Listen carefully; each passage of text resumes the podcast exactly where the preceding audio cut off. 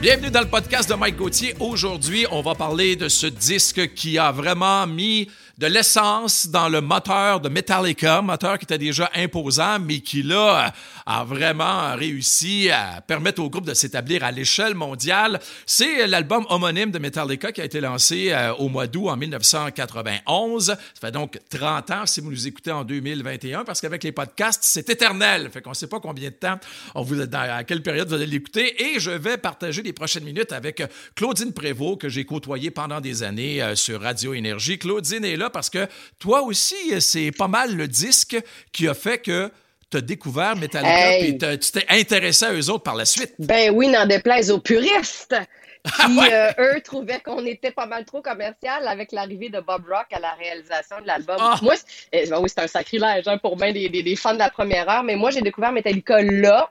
J'étais plus dans le punk puis dans le rock, je te dirais, à l'adolescence avant. Euh, j'ai embarqué avec Enter Sandman, puis après, par exemple, je me suis gâtée, puis je suis retournée euh, en rétrospective vers les autres albums avant, puis j'ai tripé. Alors oui, je suis une fan de Metallica depuis ce temps-là, et je pense que c'est le groupe que j'ai vu le plus souvent en concert à ce jour même. Ah, je pense que ma moyenne n'est pas pire aussi. Je les ai vus pas mal souvent. Et moi, là, ça avait commencé. J'ai euh, surtout accroché avec euh, Enter Sandman et l'album homonyme, là, le Black Album. Mais moi, quand ils ont joué à Québec pour la première fois, c'était en 1985, je pense au mois de janvier, à la salle Albert Rousseau c'est qui qu'ils avaient présenté? Non! T'as présenté ben Metallica! Oui, à la salle Albert Rousseau. En plus, j'avais resté euh, pendant une coupe de tunes, mais ça me rejoignait pas encore. Mais après ça, un peu comme toi, quand sont arrivés avec euh, le sacrilège pour les puristes, quand sont arrivés pour l'album, euh, avec cet album-là, ben là, j'ai fait, OK, là, là, c'est solide, ils ont quelque chose. Ça comme possiblement, c'est ça que Bob Rock a amené. Leur facture musicale, tu sais, ça sonnait correct, les albums de Metallica, mais il manquait tout le temps de dynamique. Puis comme James Hetfield a dit euh, en entrevue pour euh, le, classique album de ce disque-là, il a dit le problème, je pense que c'est à moi et Lars qui mixait, qui donnait les ordres pour mixer l'album. Je suis guitariste, il est le batteur et le bassiste et les solos de Kirk Hammett disparaissaient des fois dans le mix. Et je pense qu'il s'est pas trompé parce que l'album Injustice for All a souvent été euh, critiqué parce que pour la qualité d'album que c'était, au niveau sonore, ça c'était pas l'équivalent. Ce qu'ils ont réussi à faire avec l'album noir, l'album euh, le Black Album. Dommage parce que moi, Injustice for All demeure mon album album préféré euh, de Metallica aujourd'hui, mais c'est vrai que la facture sonore n'était pas extraordinaire. C'est justement en réaction à cet album-là, ou en fait après cet album-là, que le groupe a décidé de euh, vouloir agrandir un peu sa palette. Ils sont allés chercher Bob Rock parce qu'il tripait sur le son qu'il est allé chercher avec Motley Crue. Puis euh, ben Bob Rock euh, a décidé effectivement de ralentir certains tempos, de changer, de peaufiner la facture musicale, de ah travailler les textes avec James Hetfield aussi, ce qui a donné une, euh, connotation plus populaire. C'était plus facile, plus accessible pour la plupart des gens. Puis Metallica était très heureux. Ils sont devenus un plus gros band au monde avec ça. Exactement. N'en déplaise, n'en déplaise à notre collègue. oui, c'est qu'on a invité Nicolas Ciccone. J'ai eu l'occasion de m'entretenir avec Nicolas. Nicolas, moi, je le connais. Je l'ai vu arriver dans Business, OK, à cause de Musique Plus. Euh, il était de la relève, tout ça. Puis, à force de le côtoyer, il a commencé à me dire qu'il aimait la lutte. Déjà là, j'ai fait, mon Dieu, c'est différent du troubadour que je retiens, que je découvre sur tes albums et dans ta musique. Mais quand il m'a dit qu'il était un fan fini de Metallica, j'ai fait, OK, attends un peu, tu dis ça pour être à la mode. Et là, vous allez découvrir tout au long du podcast aujourd'hui que Nicolas est un, euh, est un vrai de vrai euh, fan, de Metallica. Fini, il, il connaît, là, il décortique Metallica d'une façon très intéressante. Et la première question que j'avais pour lui, c'est comment tu as découvert le groupe? Ben écoute, euh, j'écoute Metallica depuis que j'ai peut-être 12 ans, ça fait longtemps. Moi, euh, j'ai découvert un album qui s'appelle Ride the Lightning dans un, garage avec des amis avec lesquels je, me tenais puis jouais au hockey. Puis j'avais écouté cet album-là, la tune Forum de Baltos, Fade to Black. Je capotais. Je trouvais ça super bon. Puis à l'époque, tu sais, c'est comme. Euh, c'est fou parce que c'était l'époque de la cassette. Euh, c'était même pas encore l'époque du CD. Euh, puis, tu sais, on s'écrivait, pour avoir les, cassettes, mettons, de Metallica, comme moi, Kill 'Em All, l'album Kill 'Em All, qui était l'album juste avant, euh, il fallait qu'on s'écrive, tu sais, entre métallurges. Donc, j'écrivais à quelqu'un de Boston. À l'époque, il n'y avait pas beaucoup de, cassettes de Metallica. C'était un band qui était quand même très, très, très alternatif, très peu, mais très peu connu. C'est vraiment avec Injustice for All la chanson One qui sont devenus plus, un petit peu plus connus, à cause de Musique Plus d'ailleurs. Mais avant ça, tu sais, euh, Metallica, c'était vraiment un, un, band niché. On était peut-être, en tout cas, Ride the Lightning, là, on devait être 100 000 sur la Terre à écouter ça. fait que pour moi, pour moi, c'était comme quelque chose de bien spécial, puis j'adorais le heavy metal. J'écoutais toutes sortes de bandes à l'époque, euh, tu sais, DRI, Anthrax, Motorhead. Puis quand Metallica est arrivé dans ma, dans ma jeune vie, j'ai vraiment capoté. Je trouvais tellement que c'était un band euh, exceptionnel pour toutes les valeurs aussi qu'ils avaient. Ben, il aimait la bière, là, comme moi, mais il aimait d'autres choses. Il aimait d'autres choses. Tu sais, il aimait la musique pour le vrai sens de la musique. C'était un, un band de road warrior. Ils faisaient des tournées vraiment. Puis la radio jouait pas leurs chansons. Il, il était pas très non plus. Euh, tu sais, Video Kill the Radio Stars, mais eux autres, ils étaient pas très vidéo euh, friendly. C'est pas les plus, beaux, les plus beaux gars de la Terre. Fait que ça, ça, ça fitait pas trop. Mais moi, tu sais, qui était un jeune ado, puis tu sais, avec, euh, avec un peu, tu sais, comme beaucoup tous les ados, tu sais, j'étais comme un peu dans ma bulle, puis tu sais, j'essayais de trouver ma place dans la société. C'était pas toujours évident, mais Metallica, c'était un band qui représentait bien, euh, finalement, tu sais, euh, la solitude ou, tu sais, le fait que j'étais un peu en marge, ça représentait ce que je ressentais. Si vous trouvez que ce gars-là sonne comme Nicolas Ciccone C'est bel et bien Nicolas Ciccone qui nous parle de Metallica, puis il est solide dans ses propos. Ouais, n'ajustez pas votre appareil. Non, pas du tout. Et puis, ce qui est intéressant, c'est que Nicolas va nous amener. En tout cas, moi, il m'a parlé de certaines chansons, puis je m'étais jamais, j'avais jamais remarqué ça, puis c'est intéressant.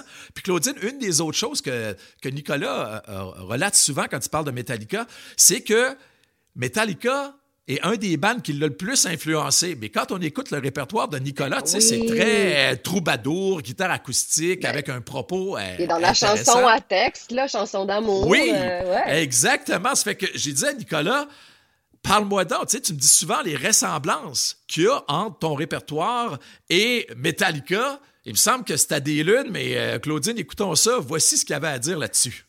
La première, ben tu sais, je vais te dire une affaire parce que ça, ça, va peut-être te, fâcher, mais moi, je trouve pas que Metallica, c'est si loin de ce que je fais, tu sais, parce que, premièrement, ben, premièrement, mes chansons préférées de Metallica, moi, c'est toutes les balades. Fait que, tu sais, One, One, c'est une balade, Fade to Black, c'est une balade, Welcome Home Sanitarium, c'est une balade, uh, Nothing Else Matters, dont on va parler, c'est une balade. Fait que c'est beaucoup des balades, puis après ça, ben, Metallica, c'était souvent des sujets, puis c'est encore des sujets sociaux, genre ils vont parler des femmes battues, comme moi je fais dans Chanson pour Marie, ils vont parler de la guerre dans One, comme moi je fais dans Nous serons 6 milliards. Ils vont parler toujours d'espèces de sujets sociaux à relever. Ils font de la psychologie dans leur tune. Puis moi, ça, ça m'a beaucoup, beaucoup influencé. C'est juste que moi, je fais des balades, eux autres, ils font plus des tunes euh, avec bien de la distorsion, tu sais. Puis le, Tom on the Floor de, Lars Ulrich qui, qui, tape beaucoup dans le mille, mais tu sais, ça reste que c'est un band, puis c'est des gens intenses aussi. Tu sais, James Hetfield, il chante à pleine voix. C'est pas un... Il murmure pas, là. Tu sais, lui, là, il chante. moi, je chante aussi à pleine voix. Donc, c'est un band qui m'a beaucoup inspiré. Puis si, tu sais, on s'y arrête, on se rend compte qu'il y a beaucoup plus euh, de similitudes qu'on pense, même si, tu sais, euh, c'est pas le même genre de musique. La première tune, mais la première tune que j'ai appris à la guitare acoustique, c'est One euh, de Metallica. C'est incroyable, tu sais. J'adorais, tu sais, le, j'adorais le riff. Puis c'est super facile aussi à jouer parce que leurs chansons, tu sais, c'est des progressions où il y a beaucoup de répétitions. C'est sûr que quand Kirk Hammett fait son solo, là, moi, je joue pas, là, mais tu sais, le, le reste de la tune, je suis capable dessus. Mais tu sais, c'est. Là, je vais vous dire, là, vous nous écoutez, puis vous dites, ouais, Chicone parle de Metallica, mais vous autres, euh, vous allez en parler aussi? Oui, on va en parler. Et d'ailleurs, on va commencer à faire le, survol de ce disque-là. Le premier extrait, ben ça, je pense que ça a été la clé magique pour bien du monde. Le cœur de Metallica s'est ouvert à cause de cette chanson-là.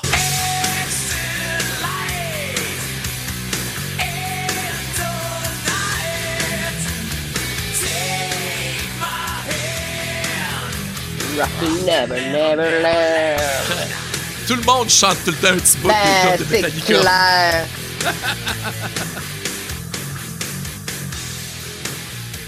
Mais moi, je te dirais que Claudine, le, coup de foudre pour Metallica est, devenu avec, est venu avec cette chanson-là. Mais c'est surtout le gars de radio, là. Tu sais, t'en fais de la radio, toi aussi, là. Quand on a reçu ça, là, au début du mois d'août, là, qu'on a fait, OK, attendez, là, on vient de recevoir un monstre parce que cette tune-là, à la radio, là, quand tu parles là-dessus, là, ah oui. tu te fais kicker le derrière un petit peu pas mal. Ouais, quand tu présentes l'intro, là, tu sais, cette fameuse habitude que les animateurs radio ont qui, euh, qui décourageait un peu les fans parfois à l'époque où on enregistrait avec un tape cassette nos chansons. Oui, c'est vrai. Mais oui, effectivement, mon Dieu, il y a tellement de puissance. Euh, mais je pense que c'est là qu'on entend tout le, génie de, Bob Rock. Tu sais, ça sonne en tabarouette, là. Puis euh, c'est tellement un verre d'oreille aussi, cette chanson-là. Tu l'entends, tu as envie de la réentendre. Puis je trouve que c'est un parfait dosage entre... Euh, ben, puissance, entre gros métal, j'allais dire trash, on est moins dans le trash, mais entre euh, cassage de baraque, si tu veux. Puis, le, texte qu'on est capable d'entendre aussi, qui est plus posé qu'à l'époque des albums précédents où on était plus dans le progressif, dans le rythme super rapide. Là, on a le temps d'écouter les paroles, on a le temps de les entendre, puis de vivre les émotions avec eux autres. Le feeling dans cette chanson-là, c'est incroyable. Puis les fans de la première heure, il y avait euh, beaucoup de, comment on pourrait dire, on a beurré, on a, on a mis épais dans la cuillère pour que la pilule passe mieux. Et je pense qu'Enter Sandman a, réussi sa job. Et d'ailleurs, euh, Nicolas Ciccone, qui est notre invité aujourd'hui, là, oui, c'est le, même Nicolas Ciccone que vous connaissez, qui fait de la musique de troubadour un peu, euh, auteur, compositeur, interprète. Il y avait, c'était un fan de la première heure, vous l'avez entendu tantôt, puis voici ce qu'il avait à dire sur Enter Sandman, puis ça rejoint un peu les propos qu'on vient de tenir. Ben, je vais être honnête avec toi j'ai comme eu une, relation d'amour-reine avec le Black Album. Fait que quand tu m'as demandé de faire l'entrevue, je me suis dit, je devrais-tu dire en partant, mais c'est sûr que moi, tu sais, j'ai grandi avec Ride the Lightning, Master of Puppets, uh, And Justice for All, puis, tu sais, Kill Em All aussi, qui sont des albums plus de puristes. Quand j'allais voir Metallica, à l'époque, c'était euh, dans des petites salles, c'était pas au Centre Bell. Ben, c'est pas vrai. Au Forum de Montréal, j'ai vu Justice for All. Mais avant, avant ça, tu sais, à cause de la chanson One, avant ça, c'était quand même très niché. Mais je, te dirais que j'étais comme pas de bonne humeur. Quand j'ai vu que c'était Bob Rock, puis à un moment donné, tu sais, j'écoutais euh, et euh, il y avait une tune qui marchait beaucoup d'un autre band que j'aimais, qui était euh, Guns N' Roses, la chanson You Could Be Mine. Et là, Enter Sandman est parti. Puis j'ai entendu cette chanson-là. Et là, ben, tu sais, le côté un peu déçu est devenu très excité parce que, écoute, c'est une de mes cinq chansons préférées de tous les temps de Metallica. C'est pas ma préférée, mais elle est écœurante, cette chanson-là. Euh, je, je, me disais, waouh, cet album-là va être vraiment exceptionnel. Puis après ça, ben, j'ai acheté l'album, évidemment, comme, tout, ben, comme tous les gens qui, qui aimaient Metallica, puis finalement, comme plein d'autres mondes aussi. Ben, puis j'ai écouté l'album, je l'ai aimé, mais je dois avouer que c'est peut-être mon cinquième album sur ma liste. C'est, pas mon préféré. Je dirais que c'est après Kill 'Em All and Justice for All, euh, euh, Ride the Lightning qui est mon préféré, puis Master mon deuxième, Master of Puppets. Mais ça reste un, super, super bon album. Je l'ai écouté hier en me préparant pour l'entrevue. Puis je me disais, tu sais, j'étais pas correct. Il y avait plein de bonnes tunes là-dedans. Puis il faut quand même avouer que il y avait pas mal plus de femmes au show de Metallica tout à coup après le Black, le Black Album, ce qui n'est pas une mauvaise ben chose, ce qui est une très bonne chose. Alors, ben, c'est ça. je pense que ce que Nicolas vient de relater, c'est ça. Même eux autres, les fans de la première heure, ont, ont, vécu ce que toi et moi, on a vécu quand on parlait tantôt en début d'émission en disant cet album-là nous a fait tomber en amour, mettons, avec Metallica. Ouais, oui, de façon générale. Puis ils étaient juste plus accessibles. Puis on dirait qu'ils ont commencé à offrir une expérience client, je trouve, avec un peu Sandman. tu sais, tu voyais les shows au début, puis James Hetfield, le, majeur dans les airs, tu sais, il nous envoyait des middle fingers à tout moment, puis il nous envoyait paître. Hein, je reste pas Oui. Et puis ça faisait partie du show. On avait envie de se faire envoyer promener par eux autres. Puis à un moment donné, à partir du moment où c'est devenu justement plus, euh, plus grand public, puis il y a même des familles avec les enfants qui allaient voir les shows, ils continuaient de le faire, mais c'était comme devenu parodie d'eux-mêmes. Ils continuaient de nous envoyer peut-être, ils nous envoyaient des fingers, mais ils nous disaient Are you having fun? Tu sais, s'assurer qu'on était content quand même. Euh, on dirait que leur euh, but euh, général avait s'était un peu transformé avec l'arrivée de la grande popularité. Alors, Enter Sandman, ça a fessé en partant. Fait que ça, c'est arrivé à peu près au début du mois d'août, la tonne, on envoyait ça dans les radios comme dans le temps, puis je pense même que ça a été fait en, 45 tours. Il y en avait encore, je pense, dans ce temps-là, en 91. Ça a commencé à, disparaître tranquillement, pas vite. Et là, on reçoit l'album. Fait que là, la première tonne de la face A, quand tu es quelqu'un qui écoute la musique, habituellement, tu suis la, logique. La chanson 1 de la face A, tu l'écoutes, tu sais, tu mets l'album, puis tu écoutes ça, puis souvent, c'est la face, la face A. Mais là, mm-hmm. deuxième chanson après Enter Sandman, ça fesse encore plus fort.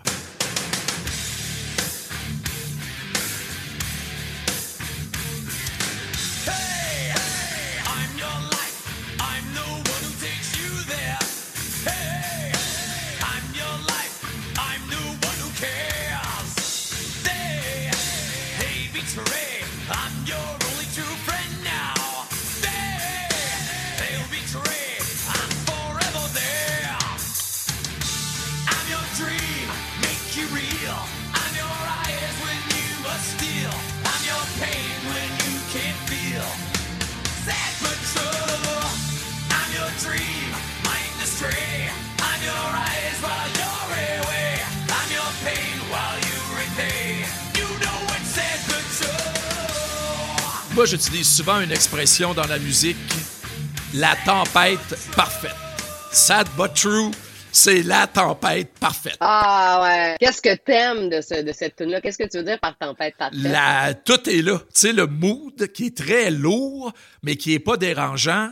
Euh, la batterie, la caisse claire, le snare, la façon dont il est utilisé là-dedans, euh, les, euh, les, temps d'arrêt, les breaks dans tune stratégique, là, hein? Tout est fait pour un show. Des fois, tu écoutes des tonnes version studio, mais sont aussi bonnes que live parce que le même message musical est véhiculé. Pour moi, Sad But True, là, ça a été ça pour moi. Ouais, puis je t'écoute, puis c'est en plein ça, là, en spectacle, c'est super bon à voir Sad But True.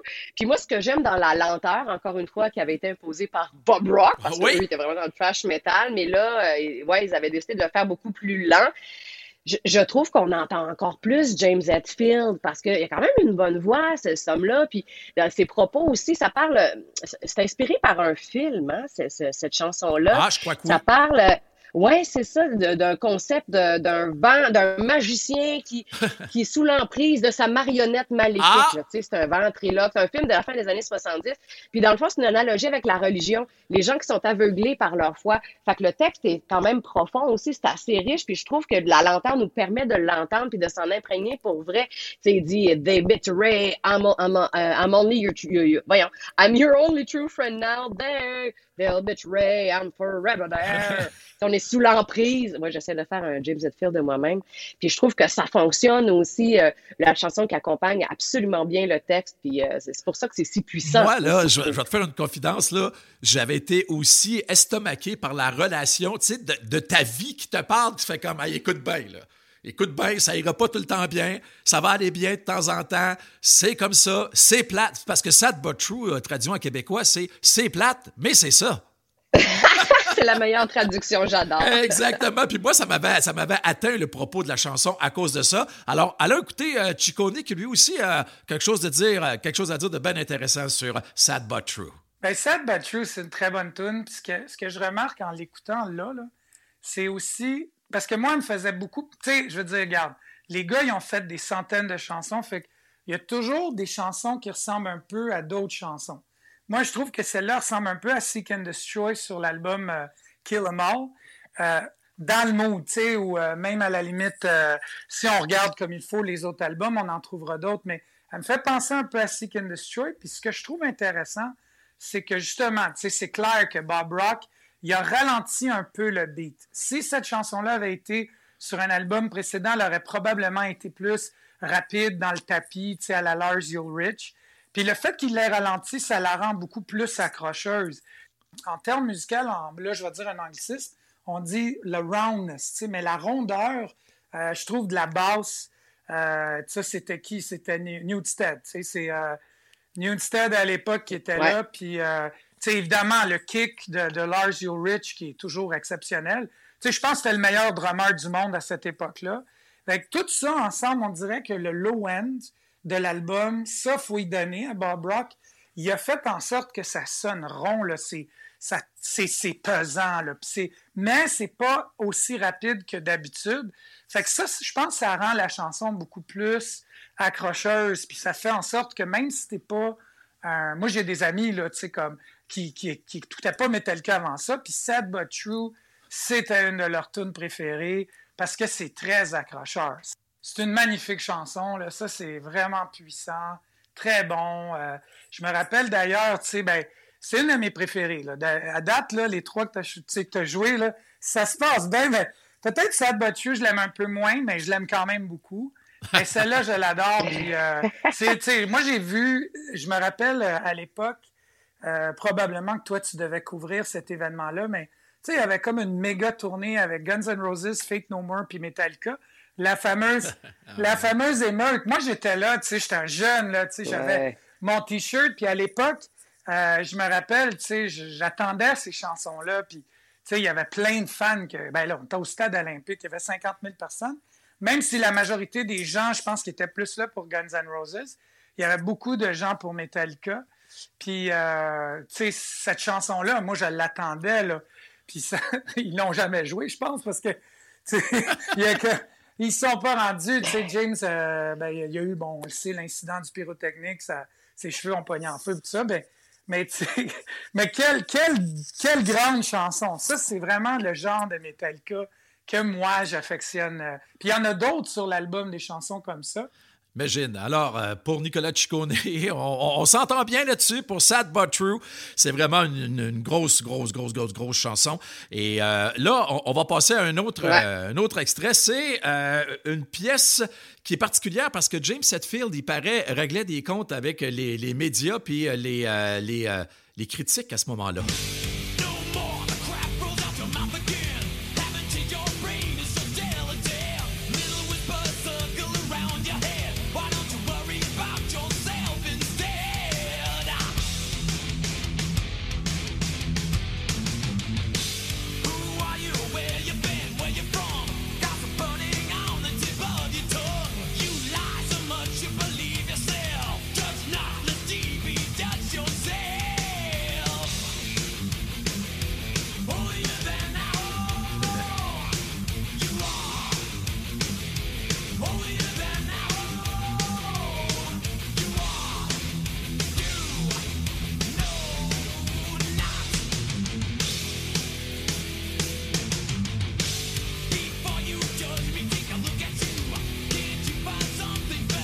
Rappelle qu'aujourd'hui, dans le podcast de Mike Gauthier, je suis avec Claudine Prévost et Nicolas Ciccone, puis on fait le tour de l'album euh, Black de Metallica. C'est l'album homonyme, hein? C'est pas le, le, Black Album. C'est un peu comme les Beatles, tu sais, l'album blanc. C'est pas l'album blanc. C'est la référence à, cause de la couleur. Et ça, c'est euh, euh, Hollier than Thou qu'on vient d'entendre. Et puis, James Hetfield là-dedans réglait ses comptes parce qu'il. Puis je trouvais que c'était arrête. Puis même nous, en tant que journalistes, c'est un peu ça qu'on vit. il, dit dans la chanson tu gagnes ta vie grâce à la vie des autres. c'est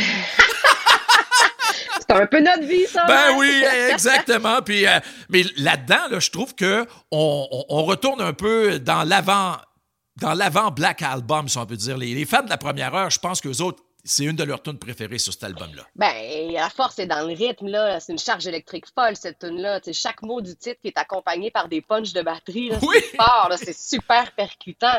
Puis, euh, ouais, j'aime ça. James Hetfield qui a envoyé un, doigt d'honneur aux gens qui, se croient meilleurs qu'eux. Puis en même temps, je, trouvais que ça, c'était super pertinent de cette chanson-là après coup quand tu regardes ça, parce que oui, les critiques ont trouvé que Metallica s'était beaucoup adouci, puis bon, c'était devenu commercial et tout, puis ça avait froissé certains fans. Mais je trouvais que quand tu regardes ça après coup, tu dis, OK, il était déjà en train de nous dire, ça va être ça, nos affaires. Puis si ça fait pas votre affaire, ben achetez pas notre disque, écoutez-nous pas, il n'y a rien là, tu sais. Tout à fait. Puis, les, les, solos en tierce aussi, tu sais, les, les, solos là, que les bandes euh, rock des années 80, les hair bands faisaient, il me semble qu'ils ont ramené ça là-dedans. Je sais pas si c'est un clin d'œil ou bien c'est, Bob Rock qui a dit, les gars, ça prendrait ce type ben, de, de, solo-là là-dedans. Moi, j'ai lu que Bob Rock voulait en faire le premier single de l'album. Il oui, trouvait que la sonnait super bien, c'était du bon Metallica, que c'était percutant comme ce qu'ils avaient auparavant. Puis après ça, ils se sont rendus compte qu'il y avait des pièces plus fortes qui allaient peut-être euh, plus dans le nouveau sens de, du nouveau son de Metallica. Fait qu'ils ont choisi Enter Sandman, qui est un choix formidable. mais c'est vrai que Holier Than Thou, ça nous ramène un peu à l'ancien Metallica.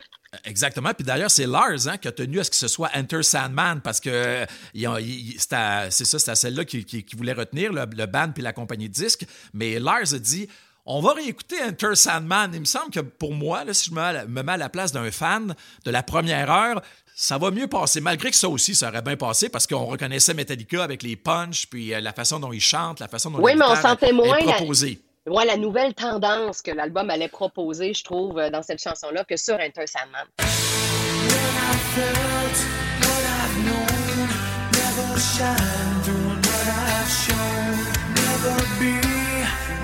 See, won't see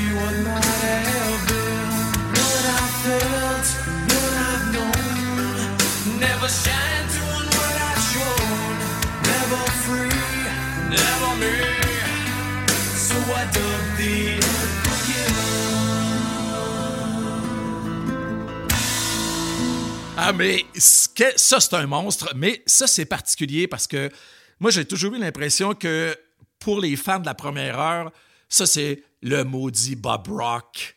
C'est un sacrilège. Qu'est-ce qu'il a fait à Metallica? Parce que c'est, incroyable, mais en même temps, il y avait là-dedans, dans cette chanson-là, une ambiance qui nous prenait puis qui nous amenait à quelque part. Moi, quand j'écoute The Unforgiven, là, je me retrouve tout le temps, tu sais, toutes les scènes de, de, de, de, films de cowboys qui sont tournés à quelque part en Utah, là, ou euh, dans, le coin, dans ce coin-là, -là, j'ai l'impression que je suis là. Je vois tout le temps un western spaghetti euh, pas trop cheap, par exemple, à cause de la qualité de la toune. Ouais, c'est vrai. Puis écoute, tu parles de Bob Rock puis les, fans qui ont dû sacrer euh, après lui, mais c'est quand même le batteur, c'est Lars Ulrich qui avait voulu essayer quelque chose avec cette balade-là. Au lieu d'y aller super smooth dans les couplets puis d'arriver avec des refrains, grosse guitare lourde, tu sais, mettons comme dans euh, One de Metallica. De Metallica, évidemment. On dirait que ça va toujours ensemble, je suis pas capable de dire juste One. One de Metallica. Là, ils avaient choisi d'inverser la dynamique. Fait qu'il y avait des couplets super puissants, puis là, whoop, on arrivait au refrain, plus de distorsion, guitare acoustique, c'était doux, plus mélodique. Puis encore une fois, moi j'en reviens tout le temps là-dessus, je trouve que ça apportait de l'importance au propos, qu'on avait plus envie de, de, de, s'attarder aux paroles, de comprendre ce que c'était. Puis on s'entend que c'est encore un solide verre d'oreille, là. ça parle à tout le monde cette chanson-là. Mais, euh, puis les, cordes, des cordes dans une Metallica. C'est extraordinaire. Ça, c'est Bob Rock. Ça, c'est Bob Rock. Puis, je pense que les gars étaient un peu réticents au début. Hein? Il y a eu des tensions entre les membres de Metallica et Bob Rock qui arrivaient avec ses idées, puis eux qui, au début, se sentaient un peu bousculés, je pense, dans leur vision de la musique. Mais c'est tellement efficace. Mon Dieu, que ça ajoute de la profondeur à la chanson. Puis, euh, je pourrais pas l'entendre autrement, cette tune-là. Là. Je veux des C'est sûr.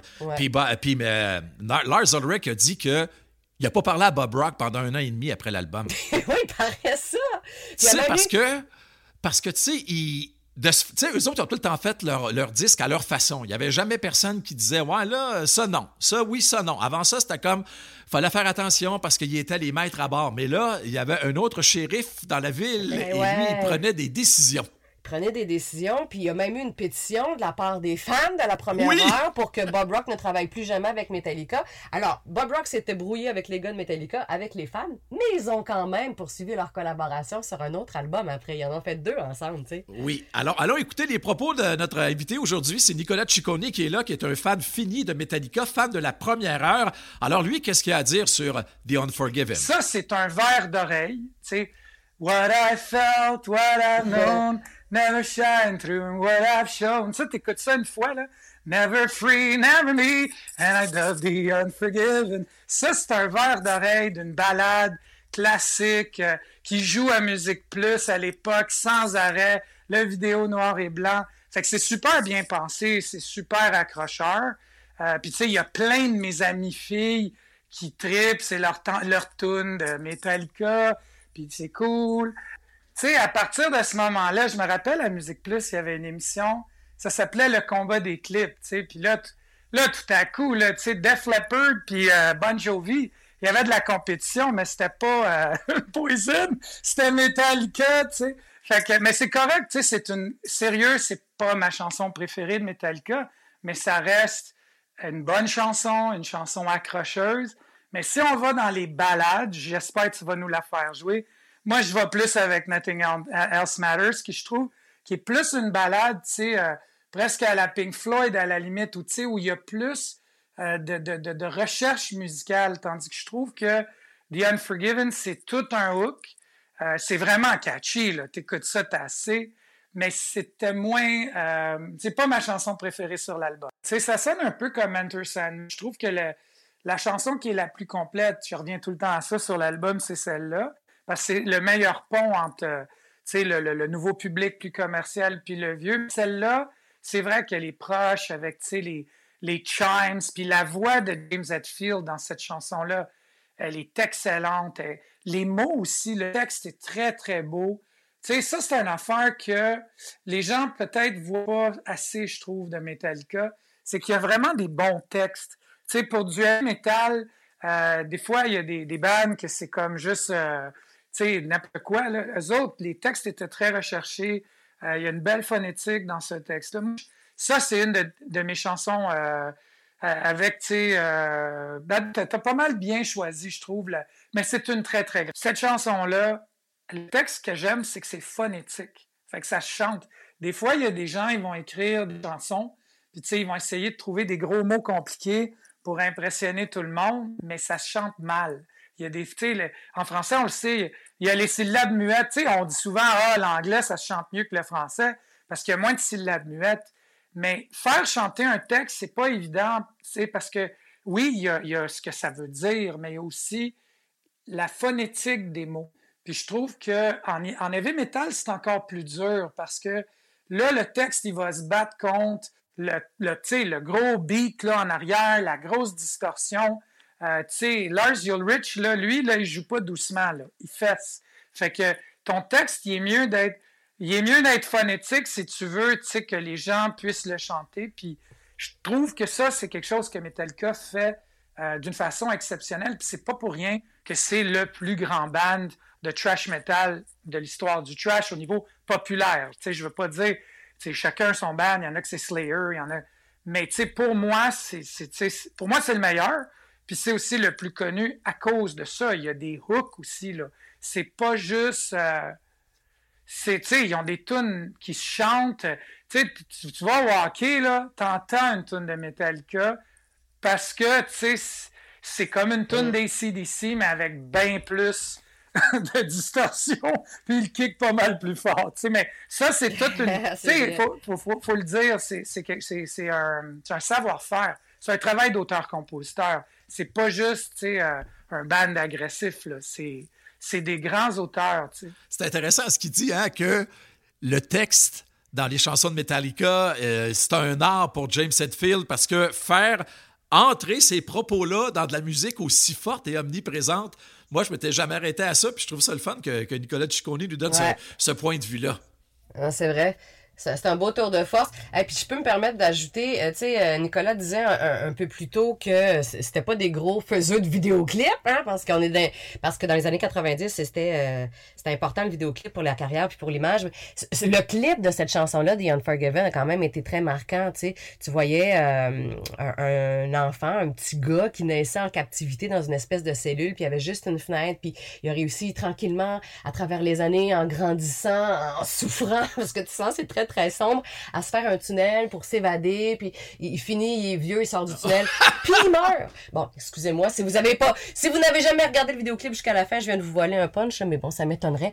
Mais je trouvais que c'était quand même un, un, vidéoclip qui a fait sa job de clip, c'est-à-dire d'accompagner la chanson puis la rendre encore plus accessible et attirante pour le plus grand nombre de personnes. Ça, c'est un peu la suite logique de Metallica parce qu'ils ont, ils ont je pense qu'ils n'ont pas voulu faire de vidéoclip parce qu'ils n'étaient pas capables de retrouver quelque chose qui était comme aussi bon que leur musique pour eux autres. Tu sais, avec One, là, c'était solide. Là, ils sont arrivés avec leur première vidéo, puis tu as fait OK, attends un peu.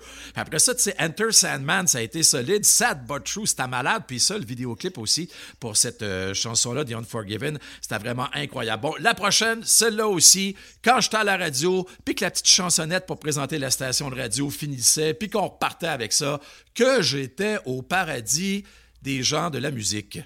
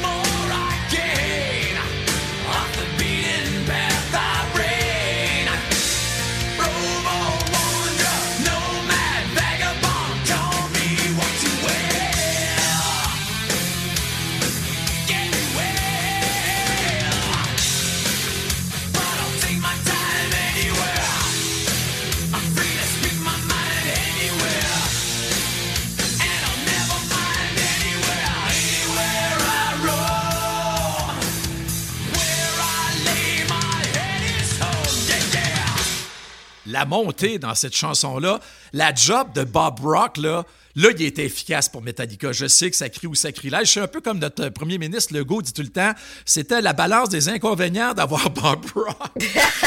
ça, a été bon pour eux autres, mais là, là, James Hetfield, il chante comme jamais il a chanté. La voix est bien placée, est parfaite.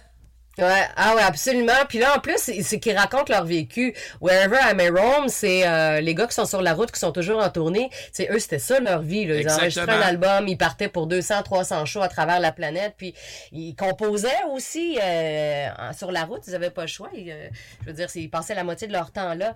Alors, c'est carrément ça qu'ils racontent, en fait. C'est les longues heures passées dans l'autobus, monter, s'ennuyer de la famille. Puis c'est pour ça que le vidéoclip aussi, on les voit justement jouer sur scène, dans plusieurs de leurs vidéos, mais aussi et, surtout backstage aussi. C'est ça que c'est intéressant de les voir euh, dans leurs euh, euh, avant show, après show. on est vraiment dans la, grosse tournée rock and roll. Exactement. Puis Metallica, c'est une machine rock and roll. on a presque fini la face A de l'album parce que nous, on s'amuse avec les, versions vinyle et cassettes. Mais là, on va aller écouter une automne qui, on va voir le commentaire bien intéressant de Nicolas Ciccone. Puis ça, les fans de Metallica de la première heure, t'es bien content. Je vais vous dire pourquoi après.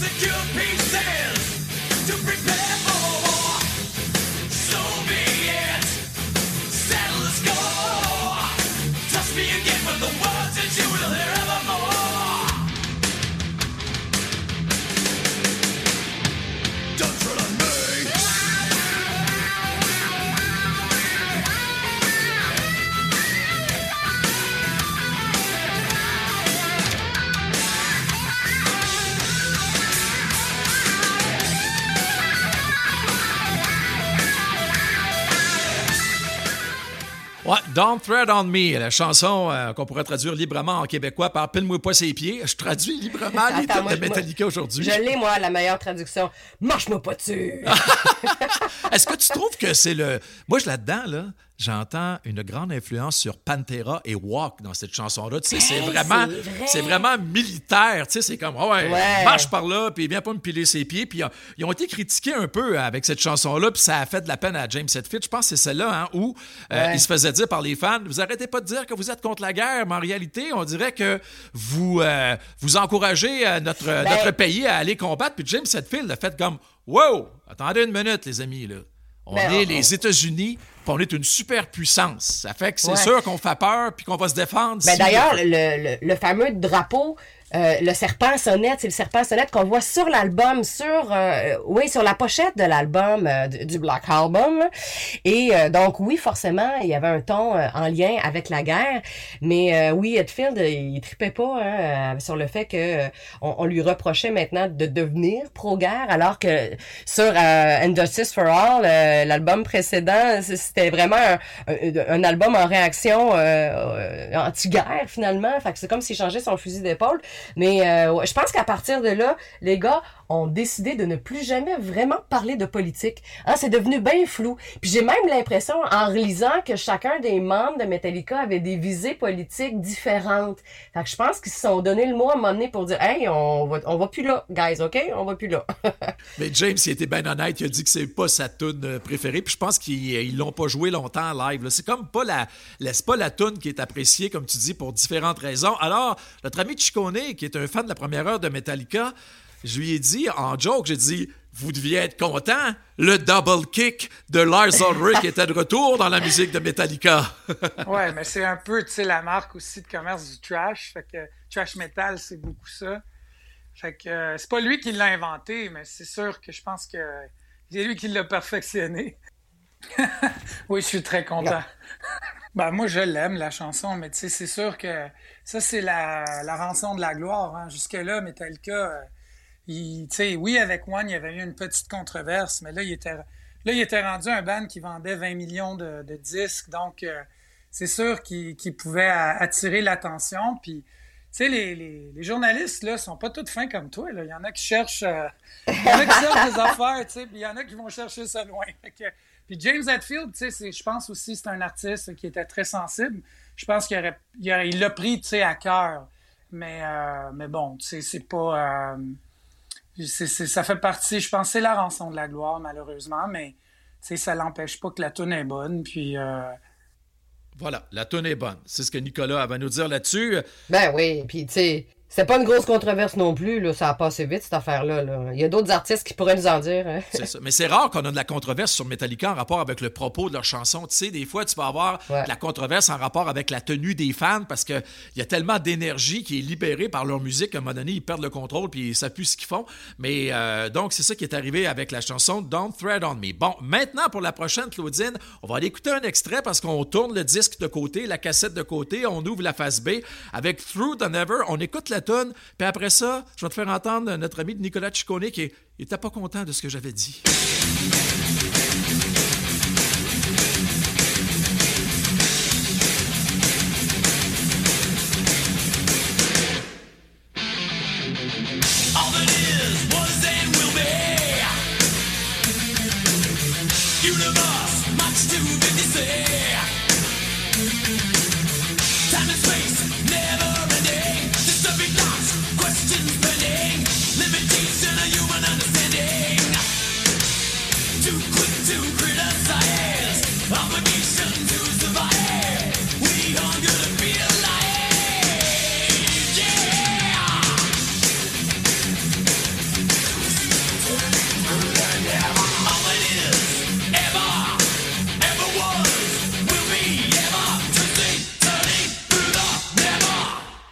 Never. Ça, c'est ça qui ouvrait la, deuxième, euh, la, phase B de la cassette ou de l'album. Puis sur le CD, ben, ça, continuait.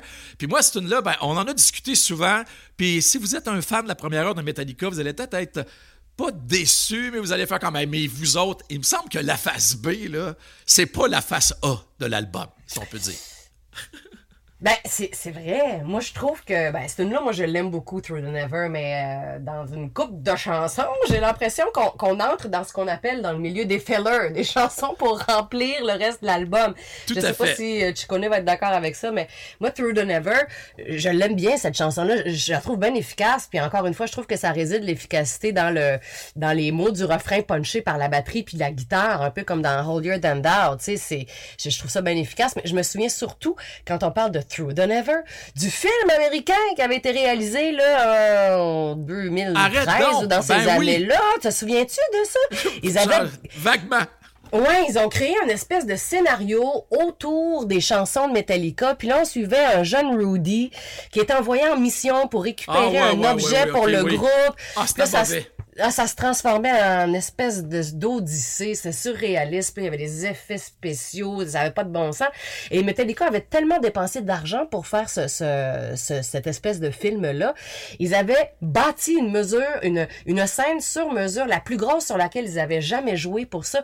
Puis oui, ça a été un méga flop. Ils ont réussi à faire 3,4 millions aux États-Unis eh pour le plus gros band trash metal euh, qui ait jamais existé.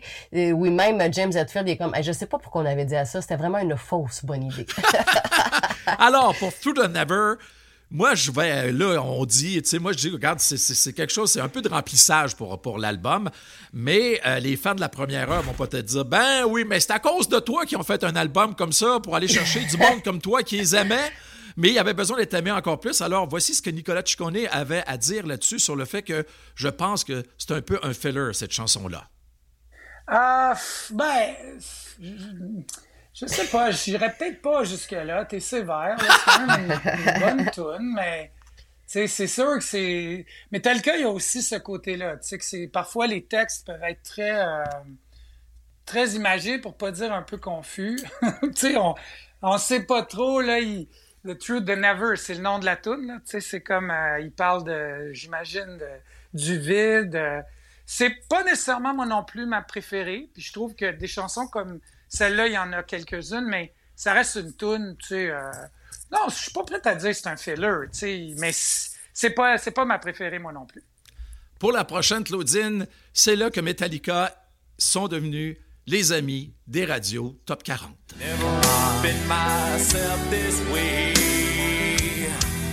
Life don't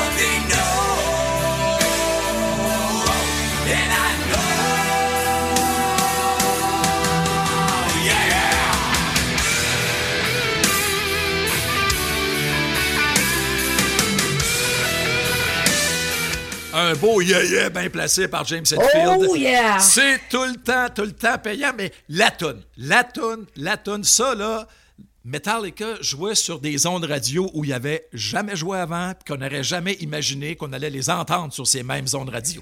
Ah oui, puis c'était quelle toune, tu sais, euh, tu connais nous parle de verre d'oreille, ça, c'en est un solide.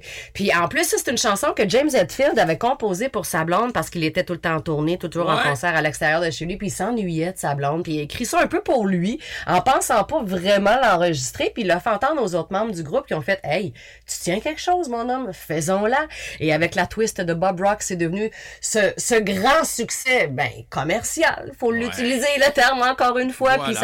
Ça a pas fait de mal à Metallica, au contraire. Puis les arrangements des cordes là-dessus, je regrette, là, c'est comme la veste, tu sais, comme le chandail parfait, là, tu sais, fait sur mesure pour toi. Tu mets un chandail, tu fais comme, oh boy, ça, ça, ça, ça Ça a été m'améliore. coupé pour moi. Ouais, ben c'est ça, effectivement. C'est l'ensemble de cette chanson-là. Puis on les entend pas nécessairement à la première écoute. C'est ça que j'aime aussi. C'est assez subtil, mais quand tu l'écoutes deux, trois, quatre, cinq fois, là, tu te rends compte de toute la profondeur que ça a avec les cordes. puis c'est drôlement efficace. Et d'ailleurs, James Hetfield, en rapport avec cette chanson-là, puis euh, le fait qu'il était avec sa blonde au téléphone, là, puis euh, il dit C'est un cadeau du ciel. Je suis en train de discuter avec celle que j'aime, puis on me donne, il y a quelqu'un à quelque part qui me donne le, début de la tonne. Il, il fait référence à la Providence, mettons, ou à Dieu, là, mais il dit comme Hey, tu pars une tonne avec les quatre cordes ouvertes. J'ai même pas de doigt sur le manche. Il dit Ça peut pas être un plus beau cadeau qui m'est fait d'avoir une tune aussi facile à écrire. Tu parlais que c'est une grosse tune, très populaire. Voici ce que le mot que Nicolas Ciccone a pour euh, expliquer et décrire Nothing Else Matters. Ah ouais, c'est une bombe, ça. Ça, c'est une, c'est une belle chanson, tu sais, puis euh, c'est une balade, tu sais, soyons francs. Euh, Mais, euh, puis tu sais, le vidéo, je m'en rappelle, là, ils sont dans le studio, puis euh, sont sérieux, ça va pas bien. Mais c'est bon, cette tune-là, tu sais, c'est comme... euh, tu vois, c'est ça que je trouve, la différence entre elle puis The Unforgiven. Peut-être que c'est comme un... Tu sais, une affaire de goût, la musique, c'est subjectif, hein, mais je trouve qu'elle est vraiment plus achevée. On dirait que c'est... Oui, c'est un hook, on s'en rappelle, euh, on la chante, là. Never cared for what they say. Tu sais, c'est facile à se rappeler de ça, mais en même temps, moi, je trouve que c'est plus peaufiné. Ça sonne quasiment comme... euh, une progression de Pink Floyd, comme je te disais tout à l'heure. La guitare est super belle. Euh, la, la, voix de, de, James est vraiment touchante. Euh, Fait que c'est comme... C'est du grand art. Imagine. Puis en plus, pour démontrer que ça a passé à travers la génération, euh, en juillet, non, au 1er, le 1er août euh, 2021, le vidéoclip a franchi le cap du milliard de visionnements. Ça veut dire que les nouvelles générations s'intéressent à Nothing Else Matters parce que été entendu partout aussi, dans, dans des vidéos, tu entends ça. Puis même, il y a un film qui est sorti euh, au mois d'août avec The Rock, c'est The Jungle, quelque chose, là, puis c'est inspiré d'un, manège là, chez, à Walt Disney. Puis ils ont fait Nothing Else Matters, mais en classique, pas de paroles, rien. Puis c'est une méchante grande chanson. Ben oui, c'est drôle parce que tu parles du milliard de visionnements. Est-ce que c'est la version censurée du vidéo, Ouais. Mike? non, c'est la non censurée. Parce que c'était tellement niaiseux à l'époque. Wow. Tu T'étais pas encore arrivé à Musique Plus, je pense, Non, hein, quand cette chanson-là est sortie. à Musique Plus, on jouait la régulière, par exemple, mais c'est MTV qui avait refusé. MTV qui avait censuré parce qu'on voyait des posters, parce qu'on voit les gars euh, dans euh, leur salle de pratique, là, euh, puis il y a des espèces de, de casiers derrière, puis il y a des posters de femmes nues qui sont sur les murs. Fait pour les censurer, c'est juste qu'ils avaient mis, ils avaient embrouillé les parties, les, les seins des femmes qu'on voyait derrière, mais en tout cas, le, le, le faux euh, puritanisme des Américains, là. Puis- puis en plus, il y avait la blonde de, de- si vous regardez le, le- vidéoclip, là, allez le voir, là, vous allez voir à un moment donné, il y a une, sé- il y a une séquence où on voit Kirk Hammett de près, là, et puis vous allez voir une photo de sa blonde, les seins nus dans son, euh, tu sais, dans ce qu'on appelle les, les, les, les, les, les, les- les- les caisses de tournée, là, on appelle ça de même, Ouais. dans le langage du métier. Puis tu vois sa, blonde qui est là avec euh, les seins dénudés. Puis euh, MTV a fait brouiller ça parce qu'il disait qu'il ne pouvait pas présenter ça. De la nudité à heure de grande écoute. Voilà, c'est ça. Bon, hey, je vous rappelle qu'aujourd'hui, dans le, pod- le podcast de Mike Gauthier, on fait le tour de l'album de Metallica, 30 ans en 2021. Je suis avec Claudine Prévost. Comme d'habitude, on parle tout le temps de musique. Nous, là, vous nous entendez parler de musique actuellement. Dans les corridors, quand on se croise à la radio, c'est la même maudite affaire. On lâche Même pas, on n'arrête pas, on n'arrête pas. Puis Nicolas Ciccone est là aujourd'hui. On fait le tour rapide. Euh, Il y a une tune là, qui s'appelle Of Wolf and Man euh, que, que j'ai décidé de, de laisser de côté un peu comme extrait parce que c'était trop. euh, je trouvais que c'était trop euh, corporate de Metallica. Tu sais, c'était pas quelque chose qui, les reflète. Mais la prochaine est bien est bien intéressante. C'est The God That Failed. Je trouve ça vraiment bien parce que c'est très près de James Hetfield qui a à nouveau visité la même thématique un peu plus tard dans une chanson de Metallica.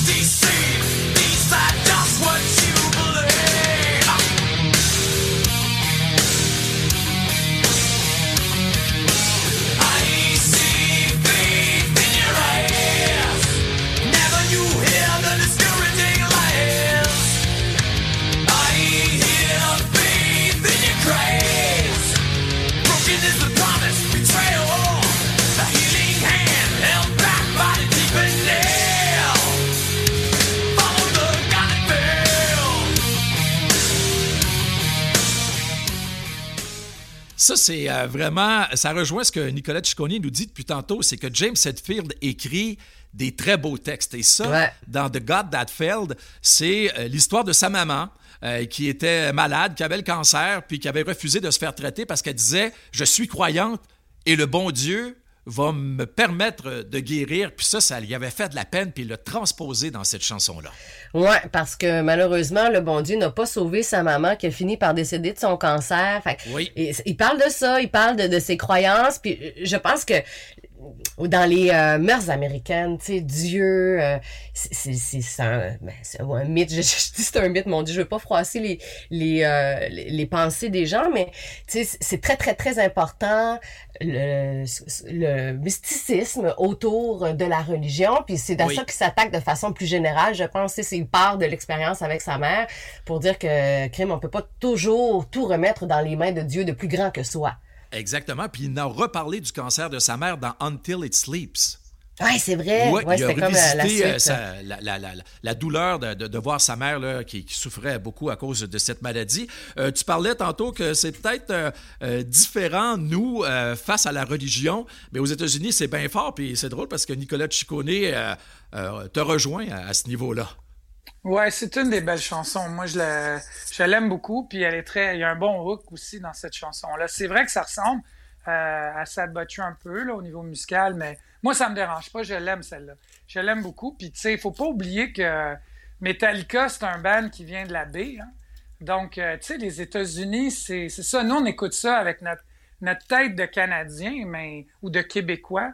Mais c'est d'autres choses là-bas, tu sais, c'est toutes sortes de, de, de croyances. Puis, puis tu sais, quand tu écoutes leurs leurs références, leurs façons, leurs thèmes aussi, tu te rends compte finalement que c'est beaucoup plus américain que, tu sais, mettons un band heavy metal canadien chanterait. Tu sais, comme Voivode, il nous parle de l'astronomie, puis tout ça. Metallica, c'est beaucoup des, des, des, des sujets reliés tu sais, à la guerre, sujets reliés à la religion. Euh, c'est souvent tu sais, cette espèce de... de de, de, tu sais, le principe de la morale. Il y a beaucoup, beaucoup, beaucoup de thèmes comme ça dans leurs chansons. La prochaine est intéressante également parce que pour moi, là, je trouvais que Metallica délaissait un peu leur zone de confort où c'est bien intense tout le temps. Il y a un petit break, il y a du double kick de la part de Lars Ulrich, il y a un gros solo, il y a James Hetfield qui dit yeah. Je trouve que cela, euh, ça a été, euh, ça les a amenés ailleurs, puis moi, ça, ça, ça m'a rejoint beaucoup, beaucoup, beaucoup. Misery,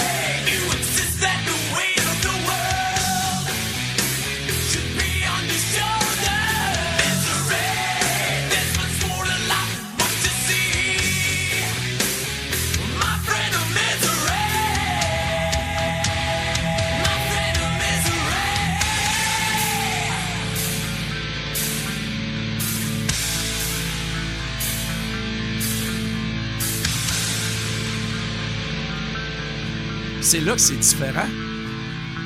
Ben, c'est la base qui est à l'avant-plan. Je vais vous dire pourquoi. Je vais vous dire pourquoi.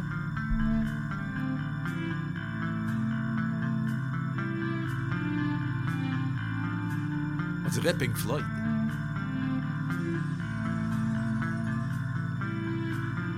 Non, j'avoue qu'il se passe, ouais, il se passe quelque chose. Puis c'est Jason Newsted, le bassiste du groupe, qui a décidé de leur proposer ça, tu sais, à mi-chemin dans la chanson. Puis les gars ont fait, hey, oui, vas-y mon gars, c'est super bon.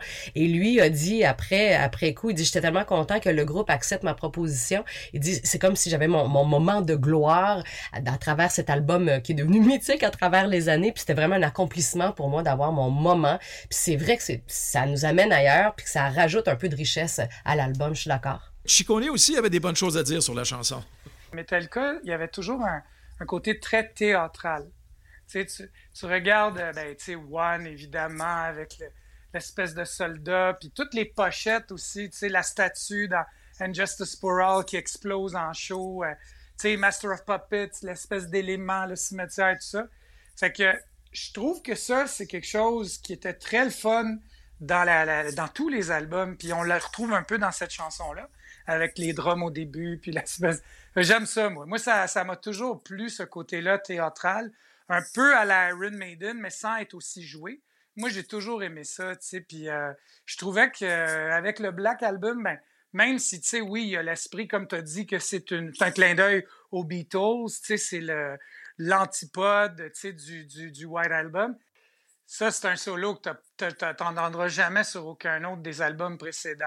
Déjà la, déjà la dernière chanson de, de l'album qui célèbre ses euh, 30 ans de parution en 2021. On va aller l'écouter puis on en reparle après. Hey, l'influence de Queen maintenant. Vraiment?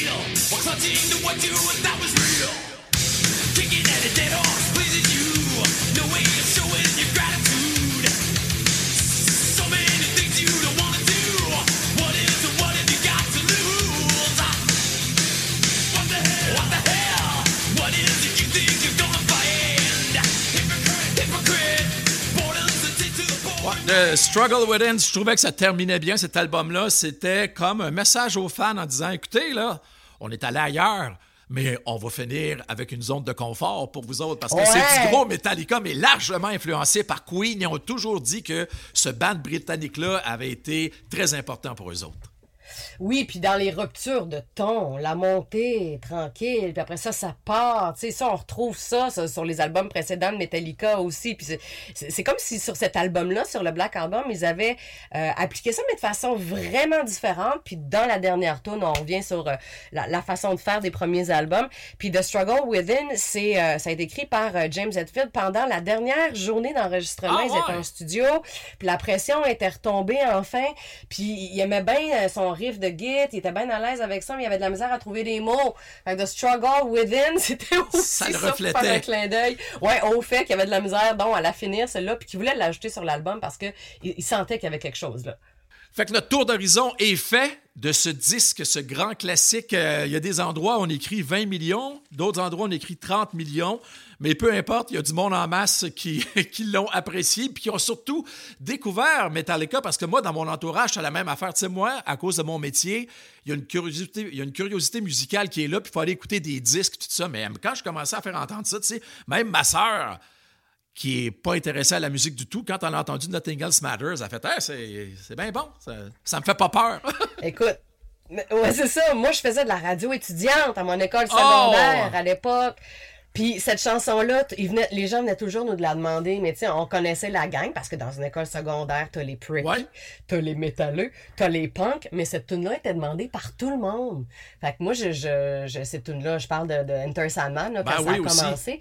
C'est vraiment un album qui a rejoint tout le monde. Puis ouais, c'est ça. Moi, je, je, ça demeure un grand tournant dans l'histoire de la musique. C'est la première fois qu'un band trash metal se retrouvait au palmarès puis vendait autant de disques. Ils ont ouvert, ils ont pavé la voie à plein Ah, ben d'autres oui. bandes après qui ont suivi leur sillage. C'est certain. ouais. En tout cas, l'album Black de Metallica, c'est un très bon disque. Il y a des faiblesses. Tantôt, euh, j'écoutais, je pense, c'est euh, My Friend of Misery ou euh, The Good, euh, The, The God That Failed. Puis j'avais l'impression d'entendre un petit bout de, de Sad But True dedans. Puis le- le- la chose qu'il y a Ouais. sur ce disque-là où j'ai des réserves, c'est que les solos de Kirk Hammett se ressemblent souvent. Il venait de découvrir la pédale de Wah-Wah, on aurait dit, parce qu'il me semble que ça revenait souvent, mais peut-être que c'est le maudit Bob Rock qui l'a forcé à faire ça.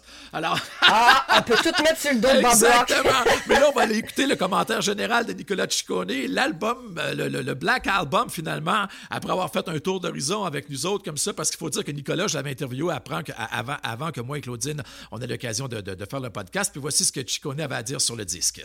Ben écoute, c'est c'est sûr que je vais te dire ce que je pense vraiment. Je pense que c'est un très bon album, le Black Album, mais moi je pense pas que c'est le meilleur album de Metallica pour, pour toutes sortes de raisons, tu sais, parce que moi j'aimais ça, les tunes de 7-8 minutes.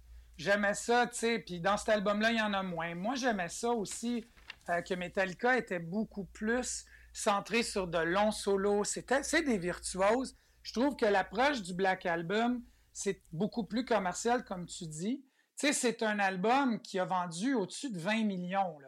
Euh, And Justice for All a vendu un million d'albums. Puis c'était beaucoup. Mais ça reste que, que je pense que Metallica, même s'il n'y avait pas eu Bob Rock, euh, il, était en as- ben, il était en ascension. Je veux dire, après One, il était en ascension. Euh, moi, j'aurais aimé qu'il reste plus pur, mais garde, est-ce que, est-ce que j'aime le Black Album? Oui. Est-ce que je suis allé voir des shows après avec cet album-là? Oui, j'en ai vu au moins 10 depuis le Black Album. Puis, tu sais, dans le rappel, là, quand Enter Sandman, For Whom the Bell Tolls ou Master of Puppets arrivent, c'est comme, c'est l'apogée. Fait que, tu sais, à un moment donné, on s'en fout, le Black Album, pas Black Album, c'est, c'est Metallica, puis c'est un grand album de Metallica. C'est ce qu'il faut, tu sais, moi, je pense que ce que je dirais, c'est plus que quand je regarde tous les albums, ils en ont fait plein, mais quand tu peux dire qu'un un band a cinq albums, cinq, que tu trouves exceptionnels, dont le Black Album, c'est un grand band. C'est un grand, grand band. Alors, tu vois, Nicolas Ciccone qui aime Metallica parce qu'il les aime, il les a découverts tout jeunes. Et euh, c'était au début du podcast, au, début du podcast qu'il nous a raconté son histoire d'amour qui perdure. Et ce qui est drôle, Claudine, c'est que Nicolas était en train d'enregistrer un album pendant qu'on a fait l'entrevue pour le podcast.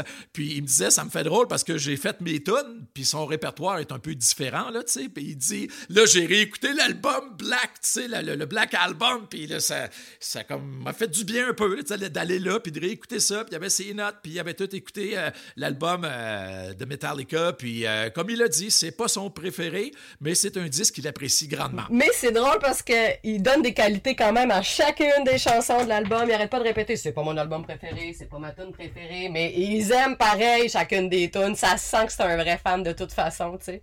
Merci beaucoup à vous tous d'avoir été là. Claudine, merci encore une fois. Que c'est le fun de parler de musique. En plus, on n'est pas timé pour faire une minute et demie. On peut faire le temps qu'on veut pour parler Hey, de- c'est tellement de nos coups de agréable. cœur musicaux, c'est sûr et certain qu'on va se retrouver parce que là, tu sais qu'il y a un paquet de bandes là, qui ça fait des, des, des, des- anniversaires. Euh, L'album 10 de, de, Pearl Jam à la fin du mois d'août, ça va faire 30 ans. Euh, Nirvana à la fin du mois de septembre. Ben et là. aussi au mois de novembre, je pense qu'on va en entendre parler un petit peu, les 50 ans de Led Zeppelin 4. Oh my god. OK, oui, on, on- euh, rappelle-moi n'importe quand, Mike, c'est toujours un grand plaisir. Claudine, merci encore une fois. Puis merci à Nicolas Ciccone aussi. À bientôt. Salut! One, two, three.